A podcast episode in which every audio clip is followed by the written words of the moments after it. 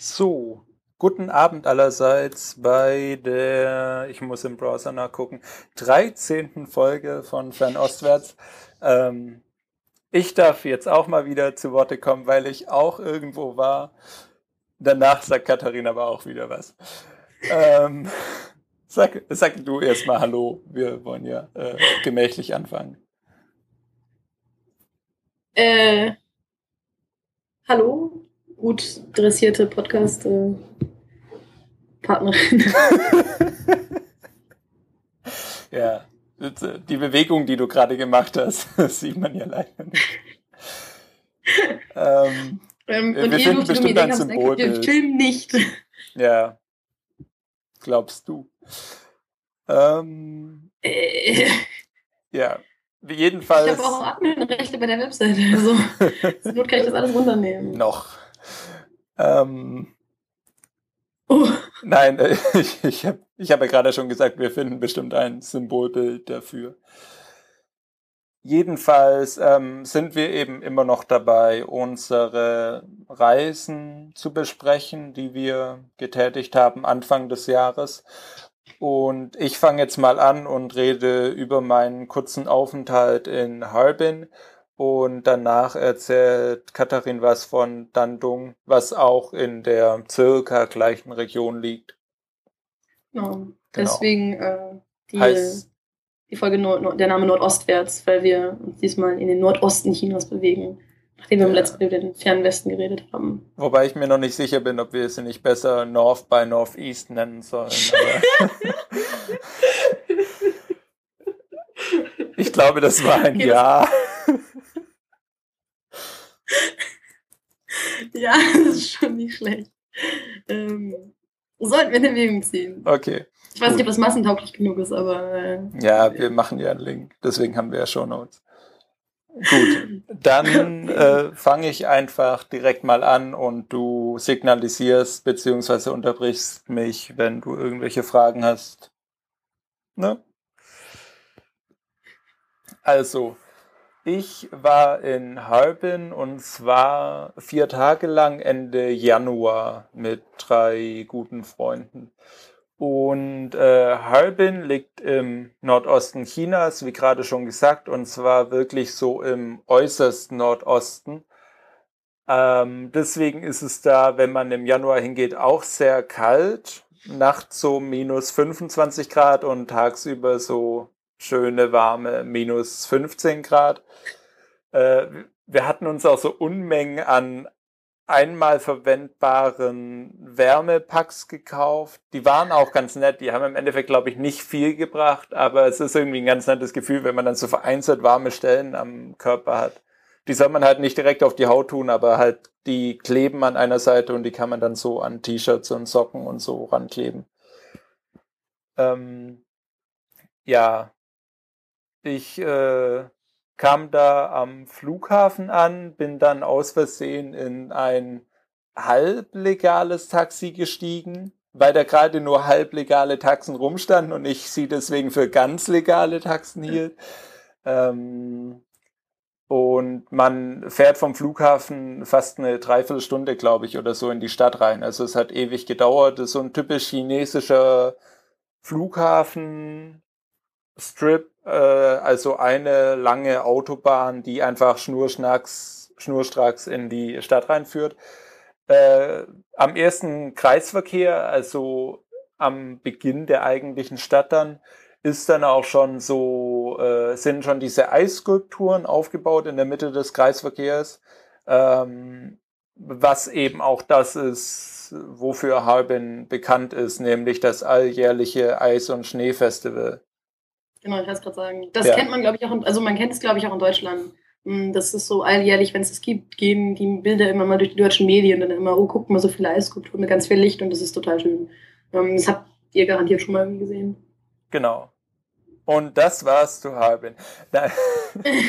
ähm, ja, also die, die haben das eben nicht nur an diesem einen riesigen Gelände in der Stadt, sondern halt überall so durch die Stadt verteilt, weil das halt wirklich so deren touristisches Alleinstellungsmerkmal ist.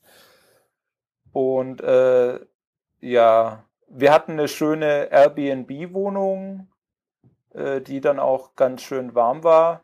Und generell muss man sagen, man kann sich lange bei minus 15 Grad draußen aufhalten. Es wird nur echt kalt.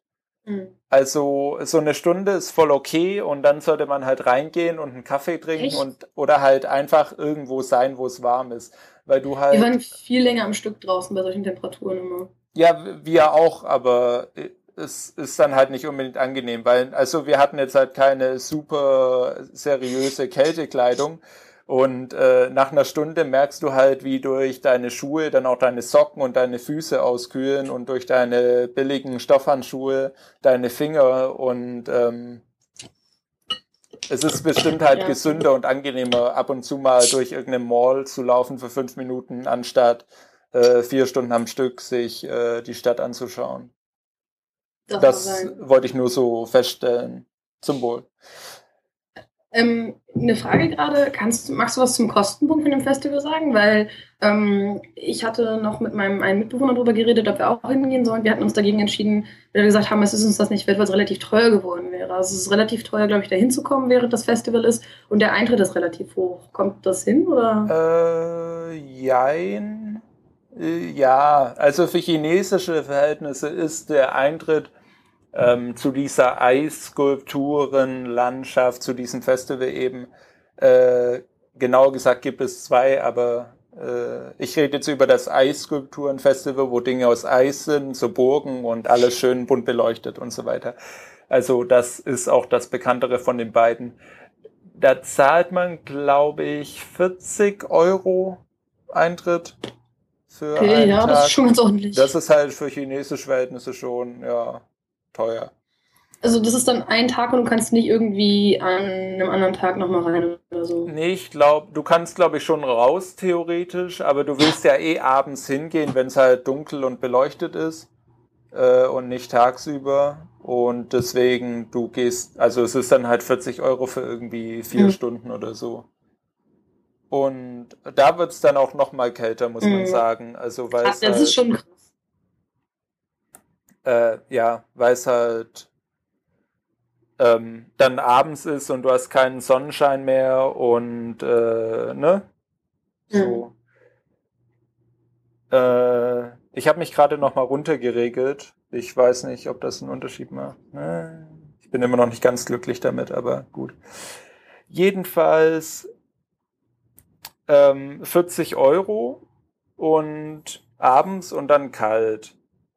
Und es gibt auch noch ein Schneeskulpturenfestival, wo dann halt so, da stehen auch wieder ein paar in der Innenstadt rum, aber das ist halt auch auf so einer Insel, ein bisschen außerhalb von der Stadt, ähm, wo dann verschiedene Tiere und so chinesische Gestalten und so weiter aus Schnee gemacht sind, so ein paar Meter hoch. Sieht auch echt schön aus. Wir sind aber nicht reingegangen, weil es halt nochmal irgendwie 30 oder 35 Euro gekostet hätte.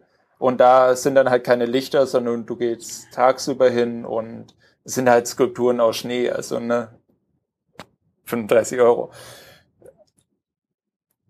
ähm, ganz kurz, weißt du, wie groß Harbin ist? Äh, Weil es klingt jetzt alles so, als ob es relativ auseinander wäre, alles und so. Na, äh, ich kann hier kurz mein kluges Internet konsultieren. Äh, es ist schon eine ziemlich große Stadt und zwar hat es 10 Millionen Einwohner. Ach so. so. Ja, ja. ähm, so im ganzen Umkreis, äh, in der ganzen Region Harbin quasi. Und äh, die ist schon groß. Also das Stadtzentrum beschränkt sich auch so ein bisschen auf so einen gewissen Bereich. Aber als wir da von unserem Apartment so in Richtung Fluss und Innenstadt und so gelaufen sind, da brauchst du schon, glaube ich, über eine Stunde und so. Also ist schon, ist schon groß. Und gerade das erstreckt sich dann halt sehr weit vom Fluss weg, so ähm, in Richtung Flughafen eben auch und so. Bis dann halt mhm. plötzlich alles aufhört und äh, wie immer in China dann die Felder anfangen und plötzlich gar nichts mehr da ist. Ähm, deine Frage noch zum Hinkommen. Taxen waren eigentlich schon recht günstig, also jetzt nicht teurer als in Beijing und auch nicht zu dem Eisfestival, es war auch okay, mit einem großen Aber, nämlich äh, die waren alle Arschlöcher. Also Ah, in, ja. Ganz kurz, in Peking war es ja, oder ist es auch immer so, dass die ja manchmal nicht mitnehmen, wenn sie gerade keinen Bock haben, in Richtung X zu fahren, wo du hin willst. In Harbin hat uns jeder Taxifahrer Tickets für dieses Eisfestival verkaufen wollen, mit dem Argument, es wäre dann irgendwie billiger oder komfortabler oder sonst irgendein Scheiß. Und Vor allem, weil ihr weiße, weiße Haut habt wahrscheinlich. Ja. Und die meisten ähm, wollten dann auch nicht auf einen hören, wenn man gesagt hat, äh, nee, wir wollen da welche kaufen. Also das mhm. traf dann auf Unverständnis. Einer hat uns dann, hat dann aber trotzdem irgendwo angehalten, wollte die Dinger kaufen, Geschrei, wir sind aus dem Taxi. Und es war dann wirklich so eine Situation, die du wahrnimmst als, okay, es war jetzt irgendwie unschön für beide Seiten. Mhm. Wir gehen jetzt und liefen dann halt so weg und so nach 30 Metern haben wir halt gemerkt, dass er uns so verfolgt, der am Straßenrand und so, ja, hier Tickets, Geld sparen. Und wir so, mm. ähm, ja, und danach wollten wir halt dann, das war halt direkt dann, als wir auch schon auf dem Weg zu dem Festival waren. Das heißt, ins, mhm. zu seiner Verteidigung, wir hatten auch äh, eingestanden, dass wir da jetzt hin wollten. Das heißt, er war natürlich extra motiviert, uns welche zu verkaufen, weil er wusste, dass wir da hin wollen. Ähm, danach haben wir dann nochmal so vier oder fünf Taxen angehalten. Zwei davon wollten uns nicht mitnehmen. Äh, drei davon wollten uns auch nochmal welche Karten verkaufen. Und einer hat dann äh, direkt gefragt, also nur das Fenster runtergelassen, gefragt, äh, ja, wo wir hin? Eisfestival? Habt ihr schon Karten? Und wir haben dann halt gelogen, weil wir waren ja inzwischen dann klug genug, haben Ja, ja gesagt und er dann halt weitergefahren. ähm, das war eine sehr frustrierende Erfahrung, aber ansonsten, hm, ich muss dann ja jetzt wahrscheinlich, oder ja, sag. Ja, ähm, auch gerade eine Frage dazu, weil man merkt ja schon, dass da relativ viel auf das Eisfestival dann ausgerichtet ist und dass die versuchen, da so Profit rauszuschlagen. Die haben ja dann garantiert einen Deal mit den Leuten, von denen sie euch die Karten quasi besorgen. Ähm, merkt man das anderweitig, dass die Stadt sehr kommerzialisiert ist während dieser Zeit dann? Ich würde sagen, ja. Weil die meisten Chinesen, die du in der Stadt siehst, halt eigentlich Touristen sind. Mhm. Also du hast da auch dieses typische, wie an der großen Mauer ein bisschen, äh, du läufst so die Touri-Hauptstraße lang hey, guck mal, Ausländer, dürfen wir ein Bild mit euch machen? Oder du bleibst ah. halt so vor einer Statue stehen und machst selber irgendwie Bilder gegenseitig und dann stellen sie noch welche dazu oder sonst irgendwas. Also nicht, nicht die ganze Zeit, aber kam halt vor. Mhm. Andererseits, ähm, weil wollte ich eh noch drauf zu sprechen kommen, ist es auch extrem komfortabel. Weil die ganzen normalen Chinesen in der Stadt, die Einwohner von Harbin, sind halt irgendwie damit beschäftigt, die anderen Chinesen, die als Touristen dahin kommen, zu bespaßen. Und du, du hast dann eigentlich gar nicht so dieses Gefühl wie in Peking und in anderen Städten in China, dass du jetzt hier gerade so der Ausländer bist und irgendwie, weißt du, so, guck mal, hier Ausländer, bla bla bla, entweder Expert oder Sprachstudent oder so, sondern ja. du fällst halt so ein bisschen aus dieser Kategorie raus und du bist dann quasi nur ein weiterer Tourist, mit dem sie aber nicht sprechen können. Das ist halt ganz gut, weil du, du hast da dann echt ein bisschen, ich weiß nicht, wie ich das beschreiben soll, du hast dann halt ein bisschen mehr deine Ruhe als im Rest von China. Du, mhm. du kannst dich ein bisschen ungestörter bewegen. Also natürlich, wenn du dann ja, und auch, also abgesehen von den Taxen, wirklich, hast du nicht so das Gefühl, die, die nehmen dich als äh, Geldschweizer oder so. Also nicht halt, nicht mehr als die anderen chinesischen Touristen, was sonst hm. gefühlt nicht so der Fall ist. Ja, das stimmt. Das, das hört sich eigentlich ganz angenehm an. Und wie fühlt sich die Stadt also als Ganzes so an? Weil ich habe, ähm, ich hatte ja auch überlegt hinzufahren. Das hörte sich halt schon so an, als ob man da relativ viel ähm, russischen Einfluss so hat und das auch merkt, so im Stadtbild und von den Sachen her, die man so sehen kann und so. Ja, ähm, insgesamt fand ich, also zusammen mit dem, was ich gerade beschrieben habe, fand ich die Stadt sehr angenehm. Und eigentlich ist diese Kälte auch ganz geil, zumindest für vier Tage. Ich weiß nicht, ob man da jetzt halt so ein halbes Jahr oder ein Jahr sein wollte. Aber im Sommer wird's dann wohl auch richtig grün und schön und irgendwie 20 Grad ähm, plus. ähm, der russische Einfluss ist auf jeden Fall da. Du hast halt so eine alte orthodoxe Kirche im Stadtzentrum auf so einem Marktplatz und die steht mhm. da auch immer noch und verfällt. Und innen drin ist das schlechteste Museum aller Zeiten. Also würde ich so benennen. Also wenn, wenn Museumskuratorinnen oder Kuratoren zuhören, geht dahin, macht Fotos und wenn dann jemand sagt, dass euer Job unnötig sei, dann zeigt ihnen die Fotos. Ähm, weil die, die Kirche ist halt ein großer Raum, also de, die, auch die ganzen Seitenräume und so der Kirche sind halt einfach voll mit Bildern. Mhm. Und also wirklich grotesk anmutend mit so kitschigen, schlechten Gemälden oder Fotos wirklich einfach voll.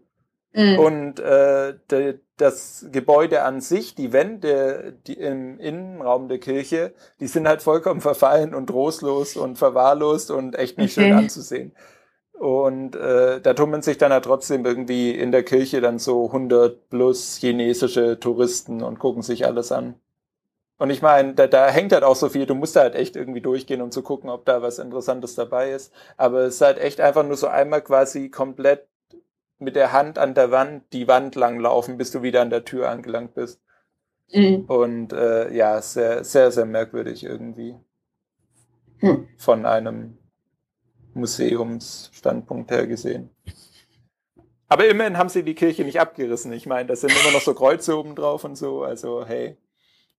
Aber das heißt, wenn die jetzt ein Museum ist, dann wird die auch nicht mehr benutzt. Also sie steht da halt irgendwie und. Ja, ja, ja, ja. Also ich, ich glaube nicht, dass irgendein gläubiger Christ darin Gottesdienst feiern würde. Also es ist wirklich äh, sehr merkwürdig. Sehr merkwürdig. Weil, also, ich kann ja verstehen, wenn sie es abreißen würden, aber dass sie es halt so verfallen lassen, aber trotzdem noch ein Museum drin haben, ist irgendwie, weißt du, ist irgendwie ein bisschen Widerspruch. Im Zweifel China. Also genau. Ähm, haben die äh, Stadtoberen zu viel äh, Baijiu getrunken. Ähm, und sonst russischer Einfluss ist schon da. Also man sieht es auch an den Gebäuden und so so ein bisschen. Die meisten älteren Gebäude sind nur so zwei, dreistöckig. Und es gibt dann auch halt immer so ein paar Straßen im Stadtkern, wo du wirklich irgendwie so einen komischen, sag ich mal, Einfluss siehst. Also wo es halt wirklich anders aussieht als im Rest von China.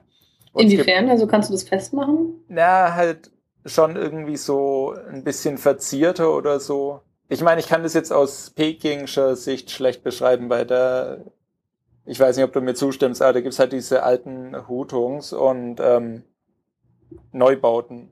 Mhm, und gefühlt ja. gibt's da dazwischen halt nicht so viel, was ja. äh, in denselben Zeitrahmen fallen würde. Aber äh, ja, ich habe ein paar Bilder in meinen Blog hochgeladen, die kann man sich dazu mal angucken. Und es gibt auch eine Straße, die ist da auch abgebildet, die, die sieht sehr wild westernhaft aus. Also einfach so, weil, weil es halt so zweistöckig ist und irgendwie hast du so das Gefühl, du läufst gerade so eine Saloonstraße entlang und halt alles okay. irgendwie oben an den Dächern so ein bisschen rund und so, aber halt auch komplett am Verfallen eigentlich. Und was halt sonst das Stadtbild prägt, sind halt diese typischen chinesischen, Rie, naja, nicht riesig, aber diese halt sehr hohen Reihen. Ähm, ich weiß nicht, ich will sie halt nicht Hochhäuser nennen, weil Plattenbauten. Plattenbauten, ja. Äh, aber halt immer mit dieser ähm, chinesischen Glas, Wintergarten, Wäsche aufhängen, Vorraum, den du ja auch hast. Ja, und ähm, die, also alle Neubauten haben das. Das heißt, an den neuen Gebäuden sieht man da eigentlich auch noch äh, kein also Einfluss von, mehr. Also von den, von den Neubauten her dann schon eher so eine typische chinesische Großstadt im Endeffekt. Ja. Ähm, okay. Genau. Dann jetzt noch kurz zu dem äh, Eisfestival an sich. Ähm, für die 40 Euro oder was es waren, kriegt man da auch schon was geboten. Also es ist schon sehr groß und da kann man dann halt verschiedene Dinge runterrutschen und für das meiste muss man sich dann halt ewig anstellen, wie in jedem Vergnügungspark. Aber das ist schon cool beleuchtet und cool gemacht und ist schon irgendwie, ist halt schon was Einzigartiges. Also dadurch, dass du es halt nicht überall machen kannst, ist es schon ganz cool. Mhm. Und äh, selbst wenn das halt nur so Eisblöcke sind, die dann irgendwie ne, irgendwas darstellen. Aber es ist schon. Ja, ich glaube, da gehen unsere Meinungen wahrscheinlich auseinander, aber äh, das ja. ist halt genauso meins. Naja, muss ich da jetzt hinfliegen und dann Geld bezahlen, um mir Eisblöcke anzugucken. Ja. Aber das ist natürlich, äh, es kommt drauf, immer drauf an, was man ja. möchte. Nee, also es war schon wert, das war schon, ist schon irgendwie cool. Ähm, was es aber noch viel mehr wert war, ist, ähm, dass der Fluss, der äh, Songhua-Fluss, der eben durch die oder an der Stadt vorbeifließt eigentlich, ähm, im Winter zugefroren ist und zwar komplett. Weswegen mhm. mh, Leute darauf mit dem Auto rumfahren und äh, am Flussufer direkt an der Innenstadt, am Zentrum dran, ist da dann eben auch nochmal so ein kleiner Vergnügungspark, wobei klein eigentlich untertrieben ist, der ist ziemlich groß. Ähm, und dann kann man da halt mit so kleinen Panzerchen auf dem Eis rumfahren, so in äh, zwischen Schneewänden im Kreis. Und äh, wir sind damit so Quads gefahren. Ähm, das okay. heißt, ja, und äh, jeder so ein Quad, ich würde mal sagen, man konnte damit auf äh, 40 kmh beschleunigen über so ruppeligen Eisboden. Und der eine Verkäufer oder wie man Arbeiter da halt am Stand hat sich dann halt an die eine Ecke des Häuschens gestellt und der andere an die andere. Und die haben dann halt beide so die beiden Seiten bewacht, aber du sitzt dann halt auf so einem Quad und kannst ja dann halt wie du wie du willst da im Kreis rumfahren. Und äh, du bist halt nicht angeschnallt, du hast keinen Helm und alles ist eigentlich egal was dann auch sehr lustig war. Und danach äh, kam dann halt so ein kleiner Junge auf so ein Quad. Also der war, der war maximal Grundschule. Also der war bestimmt so sechs, sieben Jahre alt. Ja, ja. Ähm, war auf jeden Fall lustig und äh, davon halt ganz viel und auch so Schlittschuhlaufen und bla bla bla. Und es gibt auch eine Seilbahn, die über den Fluss geht und ähm, die Stationen der Seilbahn an beiden Seiten sind so im ganz komischen, kitschigen Schloss-Style gebaut. Mhm. Gibt es auch ein Bild also, von online. Aber es, ist, es klingt ja schon alles so. Es ist, also, die Spiel hat dann ja nicht so schrecklich viel zu bieten. Also, es ist halt schon alles sehr entwickelt und so gemacht, um halt Leu also Leuten zu gefallen, oder? Also Besuchern zu gefallen. So klingt das für mich. Äh, ja, deine Audioqualität wird gerade schlechter, aber ich glaube, man hat verstanden, was du sagen wolltest. Ähm, es ist auf jeden Fall äh, alles vollkommen auf Tourismus ausgelegt. Aber es ist halt dadurch auch wieder spannend, dass es halt diesen historischen russischen Kern hat. Mhm, ja. Also ohne diesen historischen Kern wäre es bestimmt nicht so lustig, wenn die da wirklich einfach nur beschlossen hätten, ach komm, Eisfestival machen wir mal hier. Ähm, das zumindest, wenn man sich halt für irgendwie Geschichte und so Dinge interessiert, dann macht es halt äh, gleich nochmal mehr wert, da hinzugehen. Okay, gut.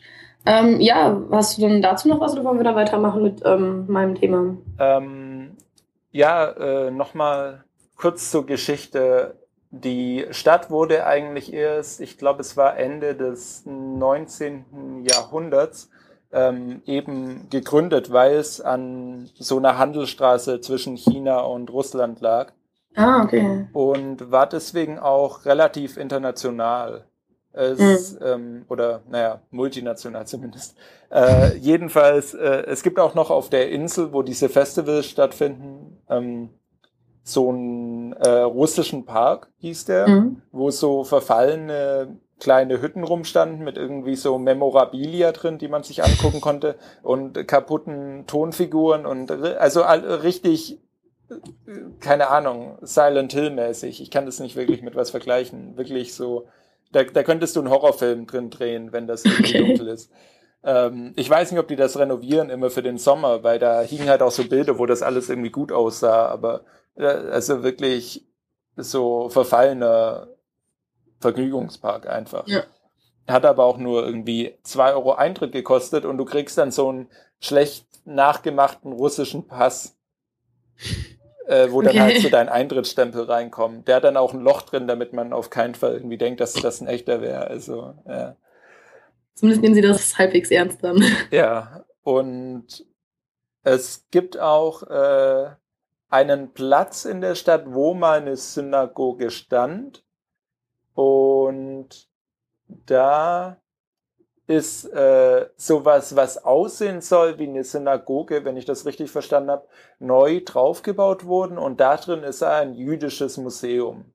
Okay. Und es gibt auch eine neue Synagoge in der Stadt, aber das ist dann auch wirklich eine oder war es eine Veranstaltungshalle? Ich bin mir gerade nicht mehr sicher.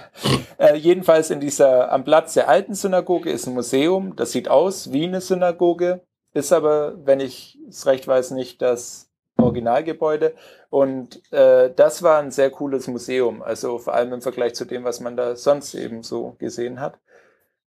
Ähm, was ist da, äh, sorry, was ist da der Bezug von einem jüdischen Museum zu Harbin? Also warum ausgerechnet da? Weißt du das? Genau, das, dazu komme ich jetzt her. Okay. ähm, Im Erdgeschoss sind dann nur so Landschaftsaufnahmen irgendwie von der Umgebung und von der Stadt, aber die, das erste und zweite Geschoss sind dann eben dem jüdischen Leben in Harbin gewidmet, weil natürlich viele von den Russen, die äh, vor 100 Jahren da hinkamen, jüdisch waren.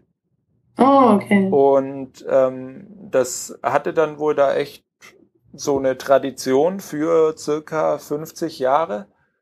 Und äh, die waren da auch, ähm, hatten da dann auch so ein Club und ein tolles jüdisches Diaspora-Leben, so gesehen. Ähm, äh, bis halt äh, die Kommunisten an die Macht kamen. Also okay. die, die hatten da auch. Was hatten die Kommunisten gegen Juden? Ähm, Oder hatten sie nur was gegen Russen? Ja, beides. ähm, du, du siehst halt die Zahlen, das hatten sie sogar in dem Museum, interessanterweise. Irgendwie jüdische Einwohner in Harbin 1920, äh, 3000, 1930, 3000 und irgendwie 4000, 5000 so im Verlauf mhm. ähm, der ersten Hälfte des 20. Jahrhunderts. Und dann hast du halt wirklich einfach so einen Abfall irgendwie mit wirklich nach 49, nach der Machtübernahme der Kommunisten. Du hast da, glaube ich, wirklich über 5000 gehabt. Und dann geht das innerhalb von, von Ende der 40er bis Ende der 50er fällt das halt auf irgendwie 50 oder so. Okay, die da noch da sind und irgendwann halt nur noch so einer Anfang der 60er und äh, also wahrscheinlich waren noch ein paar da, aber halt effektiv war dann halt äh, kein jüdisches Leben mehr in der Stadt. Ja, ähm, ja aber das ist halt äh, schon, das war auch sehr interessant zu sehen, einfach, dass sich äh, das, vor allem, weil das ist ja auch nur ein Beispiel von vielen so äh, Shanghai ist ja das bekannteste, was mal eben so eine internationale florierende Stadt war und dann halt irgendwann nicht mehr, weil ja. Abschottung.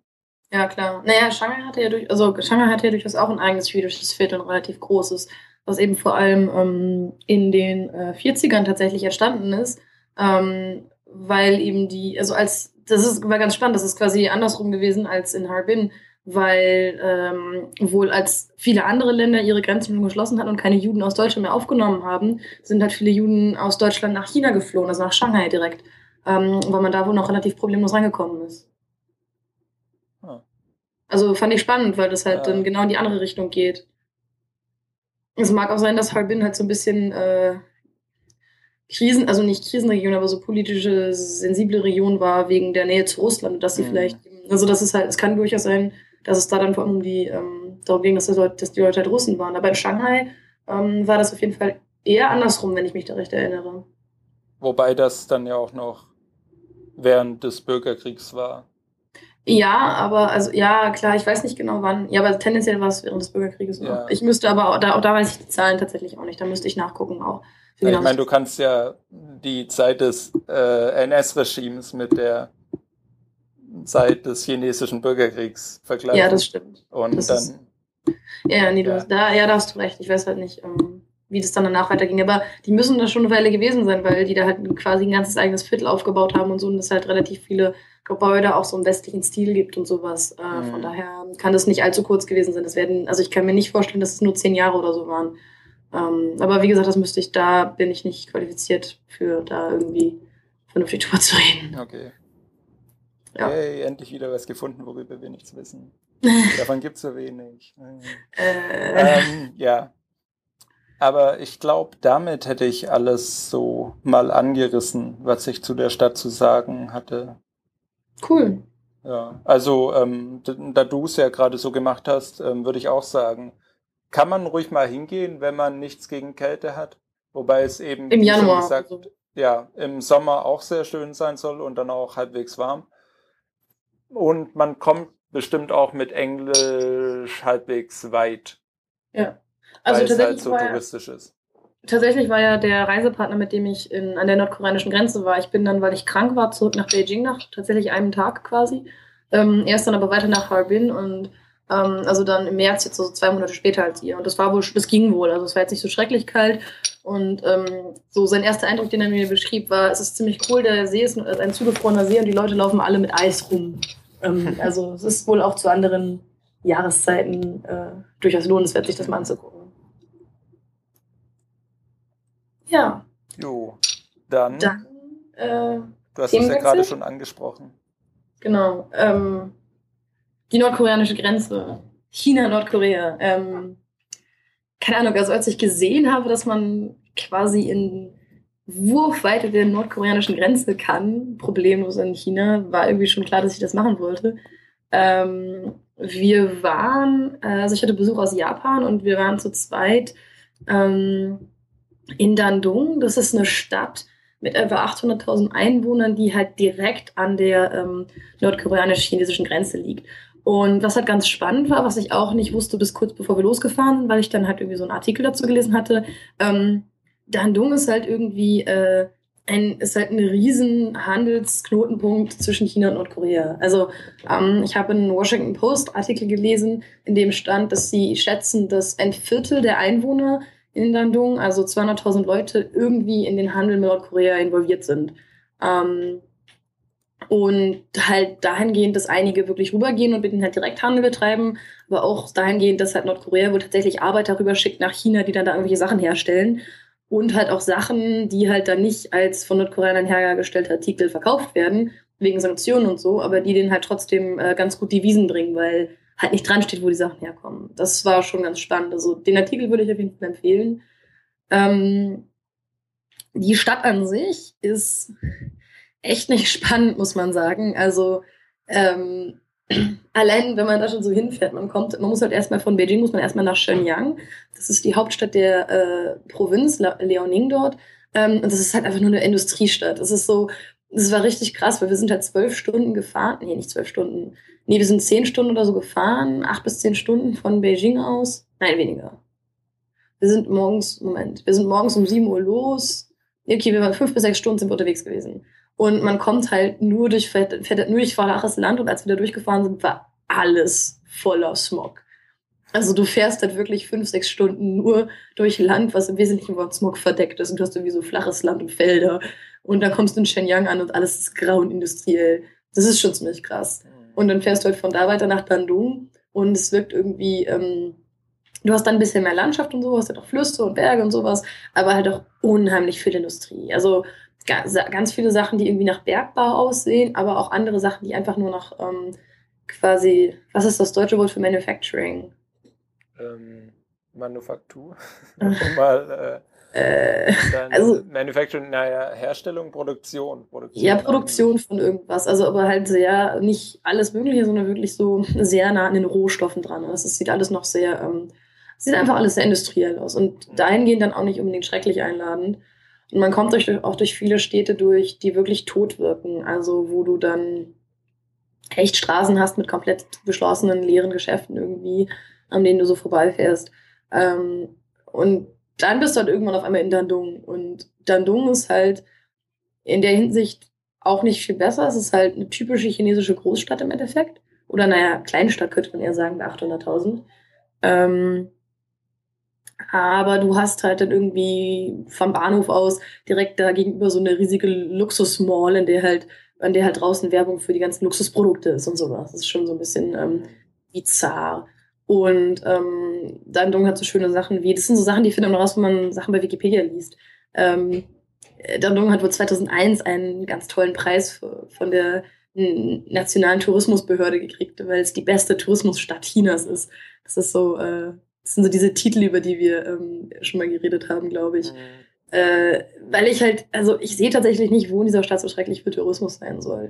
Das Einzige, was die Leute halt so ein bisschen anziehen könnte, ist halt die Nähe zu Nordkorea und das tut sie halt irgendwo auch.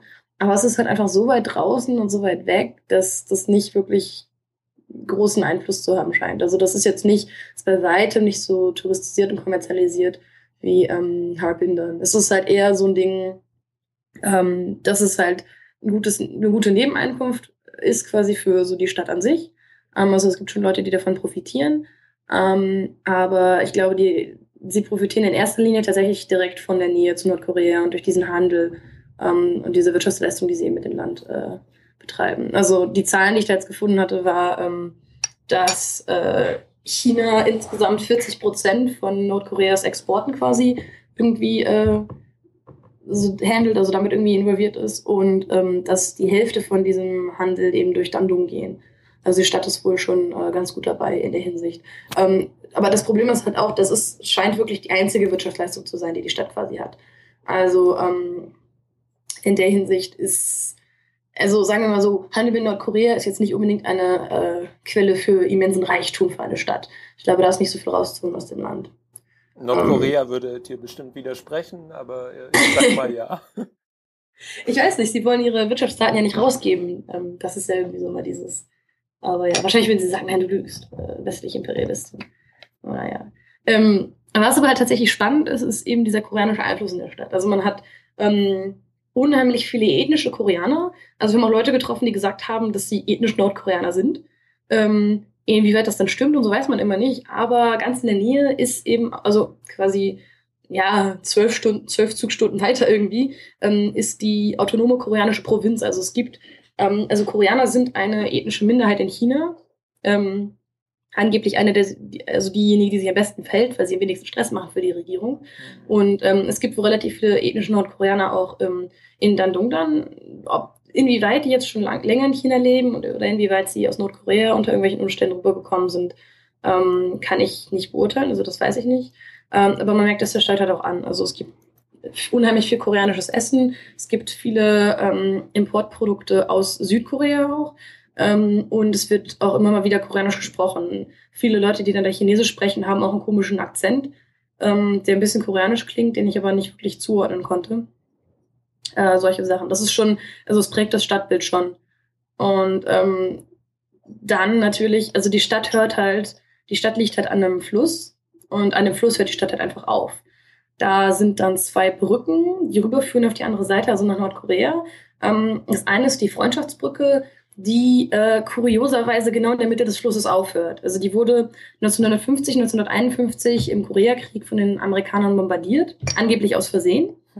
Ähm, über die Brücke sind auch chinesische Truppen nach Korea gegangen, um dort ähm, die Koreaner gegen die äh, US-Aggressoren zu unterstützen. Ähm, ich zitiere das. Ähm, und die Nordkoreaner haben dann ihren Teil der Brücke auseinandergenommen. Also es ist jetzt nicht so, dass die Brücke zerstört wurde, sondern die Nordkoreaner haben die schon selber abgebaut, dann, als nachdem sie halt bombardiert worden war. Mhm. Ähm, und das heißt, die Chinese, der chinesische Teil der Brücke steht noch und ist definitiv auch irgendwie ein bisschen wieder hergestellt worden oder so.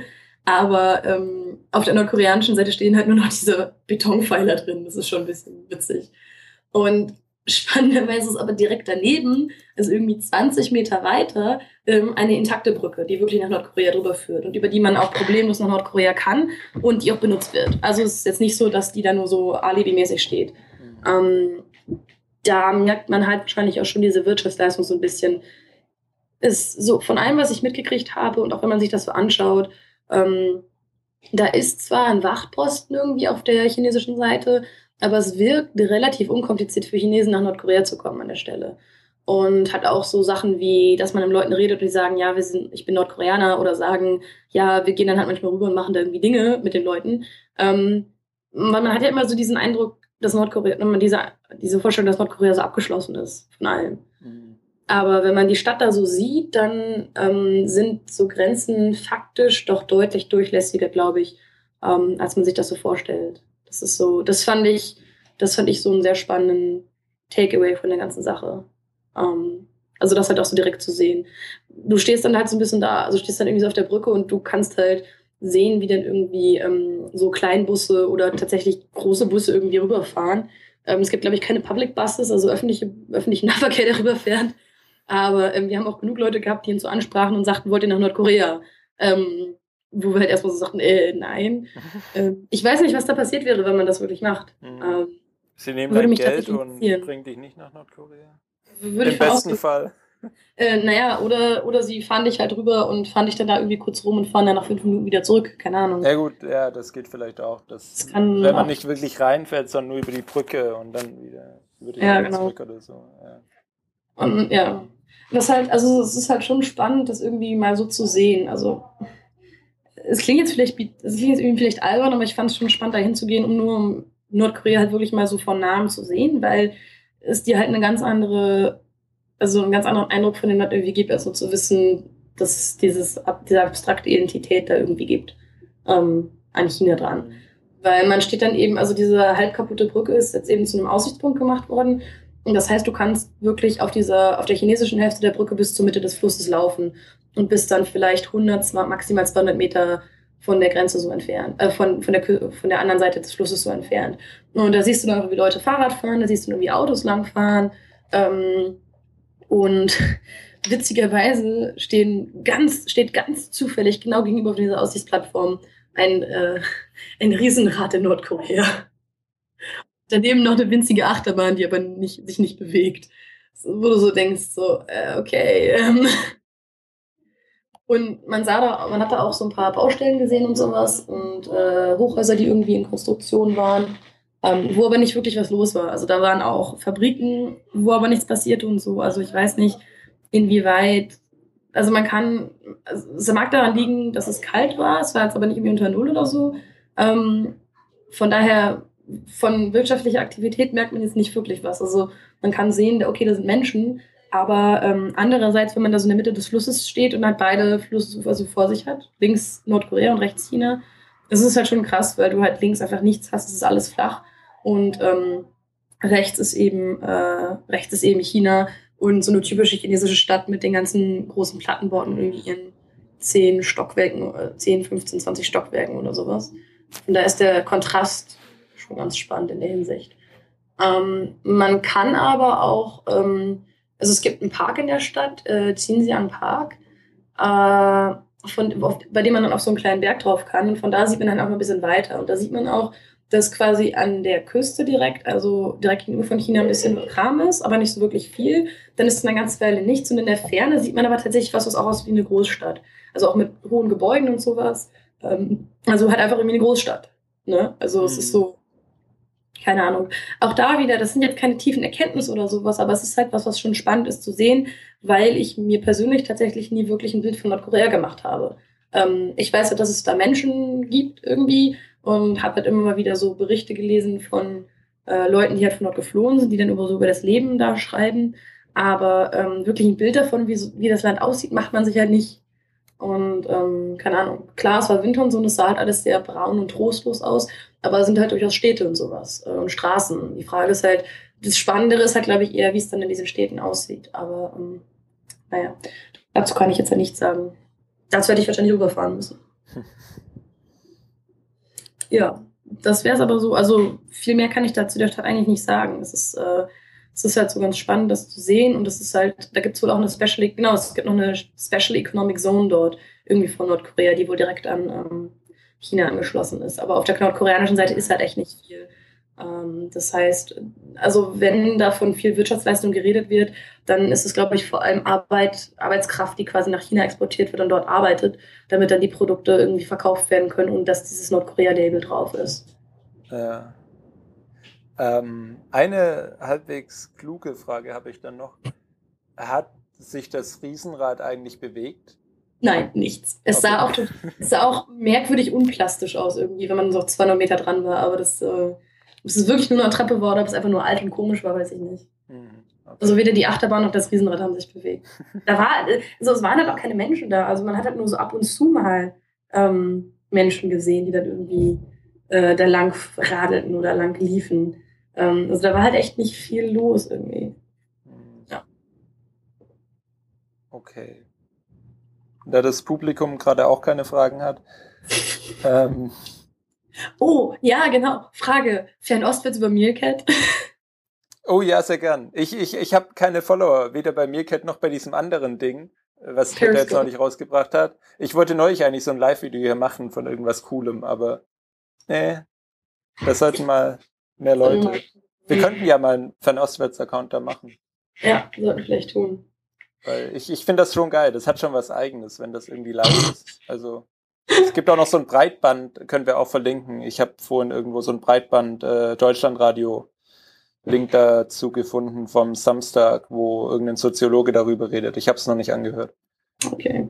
Aber ich finde das sehr unterhaltsam. Okay, das sollten wir dann vielleicht auf Record besprechen und dann äh, sehen die Leute das Ergebnis. Genau. Und ähm, du hast noch eine Empfehlung dieses Mal. Äh, genau, weil wir eh jetzt das Thema Chinas Nordosten hatten. Ähm, es gab vor, wann kam der raus? Vor circa zwei Wochen ähm, eine andere Podcast-Folge, wo ein Buchautor, der ein Buch über diese Region in China geschrieben hat, interviewt wird. Und zwar bei Sinica heißt der Podcast, der offiziell unter dem Label Pop-Up Chinese läuft. Ähm, den Link findet ihr in den Show Notes und ähm, ja, der, das ist ein halbwegs bekannter Autor, wenn man eben Bücher über China kennt. Und äh, die anderen zwei, die ihn interviewen, sind eigentlich noch bekannter. Also das ist so der größte, ich sag mal, das ist das auf Englisch, was wir gerne auf Deutsch wären. Ähm, naja, das ist das auf Englisch, was wir auf Deutsch irgendwie sind, weil es nichts anderes in die Richtung gibt, oder? Ja, ich wollte jetzt nicht so anmaßend sein. Außerdem haben wir keine coolen Interviewgäste bisher. Das ist äh, nicht falsch. Da habe ich tatsächlich eine Idee, aber das sage ich dir dann nachher ja, nach der ja, Folge mal.